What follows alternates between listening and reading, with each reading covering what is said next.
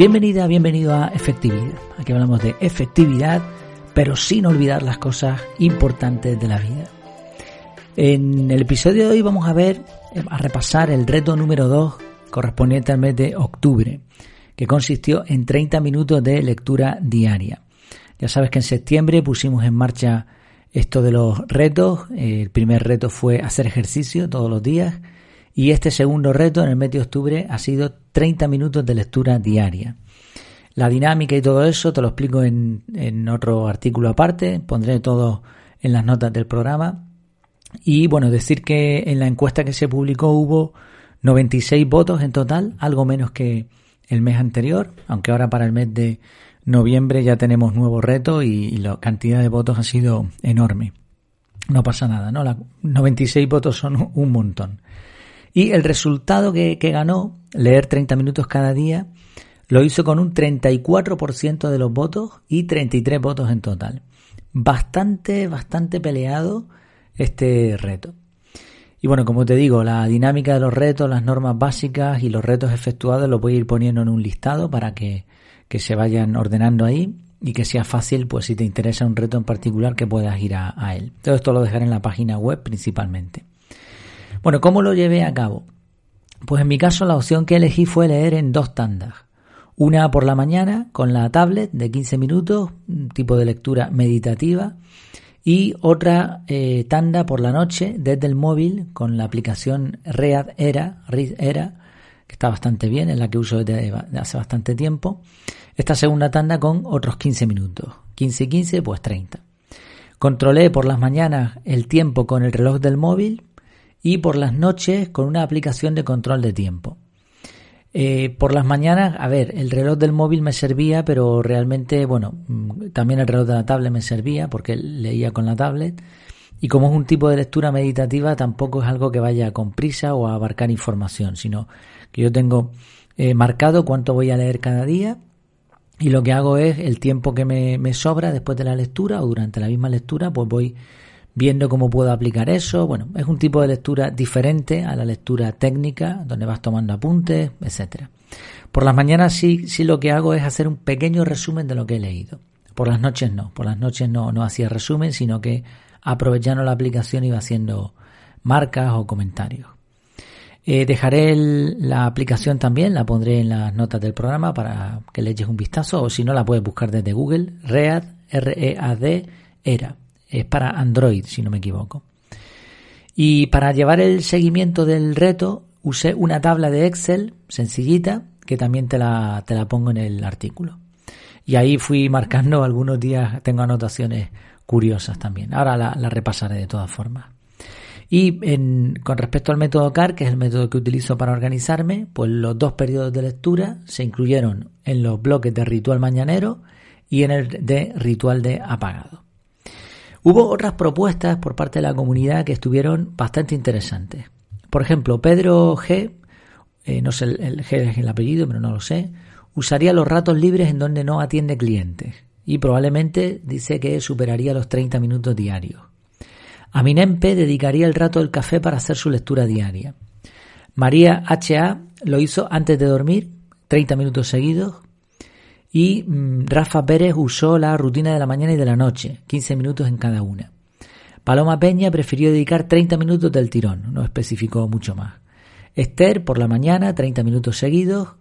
Betty Bridger ya leía 30 minutos, pero se propuso hacer el reto en alemán, que es el idioma que está aprendiendo. Jackie dividió los 30 minutos en tres periodos de 10. Y Carmen Sola cambió mirar el móvil por lectura mientras toma el café 15 minutos y el resto por la noche.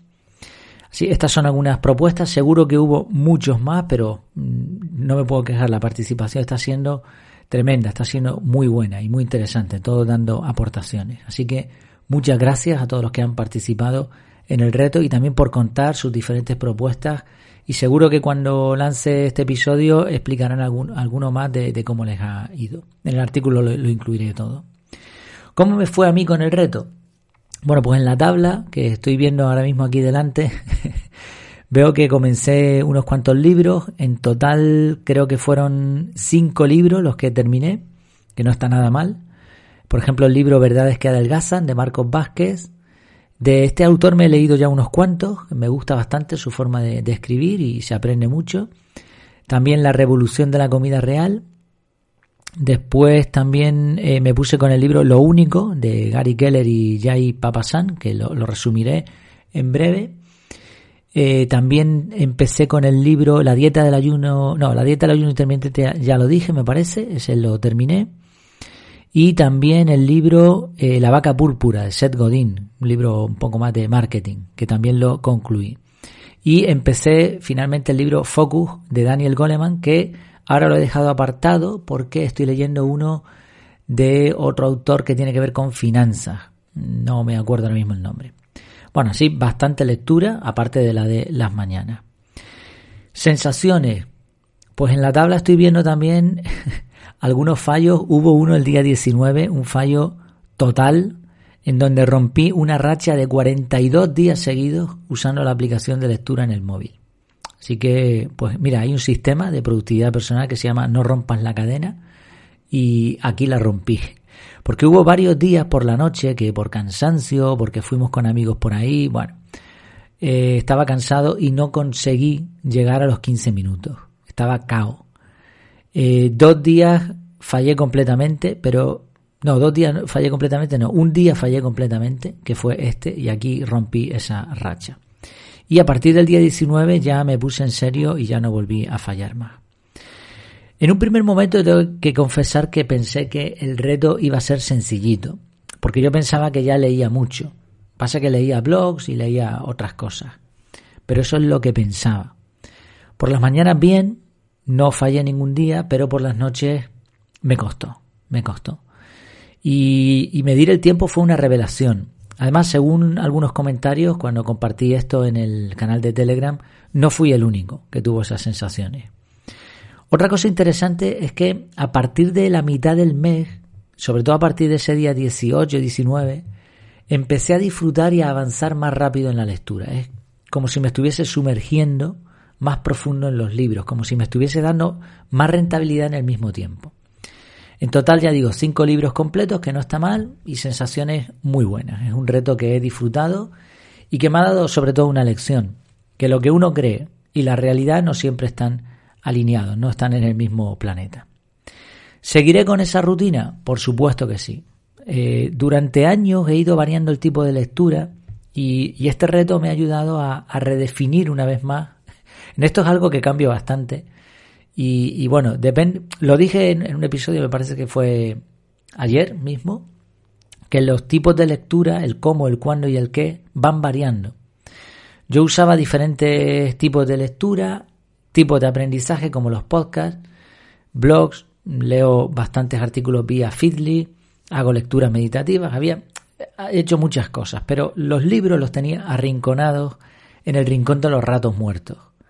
A partir de ahora lo voy a recolocar, lo voy a subir al podium y, quiero que la lectura por la noche sea un hábito de por vida.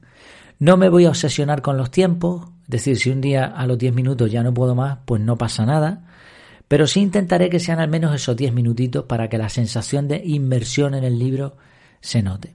Aparte, mm, no hago lectura lineal, hago lectura eh, natural, no, me acuerdo cómo se llamaba eso, lectura orgánica, me parece que le dicen a eso, que es que si me tengo que saltar un capítulo, si tengo que empezar por un sitio, si un libro no me gusta, pues voy a ir variando dependiendo de, esas sensaciones.